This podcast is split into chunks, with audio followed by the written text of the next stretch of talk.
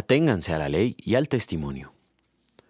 Si alguien les dice consulten a las pitonisas y a los agoreros que susurran y musitan, ¿acaso no es deber de un pueblo consultar a sus dioses y a los muertos en favor de los vivos? Yo les digo, aténganse a la ley y al testimonio. Para quienes no se atengan a esto, no habrá un amanecer. Isaías capítulo 8 versículos 19 y 20. La gran mayoría de nosotros hemos experimentado el deseo de conocer lo que nos está oculto. A veces quisiéramos conocer el futuro y algunos otros misterios más, y no falta quien quiere ofrecernos una manera de conocerlos. En el pasado eran muy populares las adivinas y los agoreros. Muchas personas afirman haber recibido revelaciones sobrenaturales en sueños y visiones. ¿Aprueba Dios esto?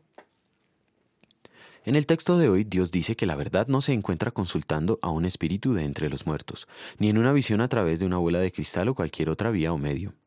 A la ley y al testimonio, dice Isaías. En otras palabras, a la Biblia. Pero como está escrito, Dios, que muchas veces y de varias maneras habló a nuestros antepasados en otras épocas por medio de los profetas, en estos días finales nos ha hablado por medio de su Hijo.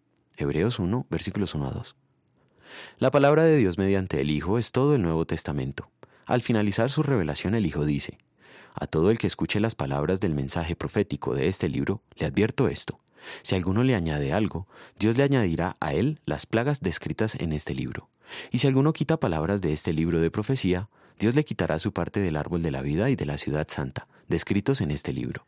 Apocalipsis 22, 18 y 19.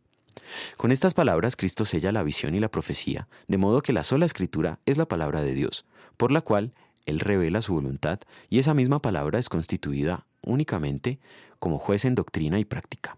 Sin embargo, por causa del pecado, los hombres buscamos la verdad espiritual fuera de la Biblia y damos igual o más autoridad a la experiencia, a la tradición y a la razón.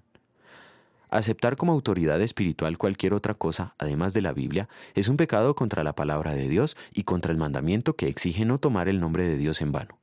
Por ese pecado merecemos toda la ira de Dios. Cristo, en lugar nuestro, usó el nombre y la palabra de Dios como única autoridad en cuestiones espirituales, y sufrió el castigo que merecemos por esta falta nuestra. En gratitud vamos a querer cerrar los oídos a toda revelación que no provenga de la Santa Escritura, la Biblia. Oremos. Señor bendito, te suplico que defiendas y gobiernes tu iglesia, de tal modo que sea preservada en la doctrina pura de tu palabra salvadora, para que así se fortalezca nuestra fe en ti y aumente en nosotros el amor a todo el género humano. Amén.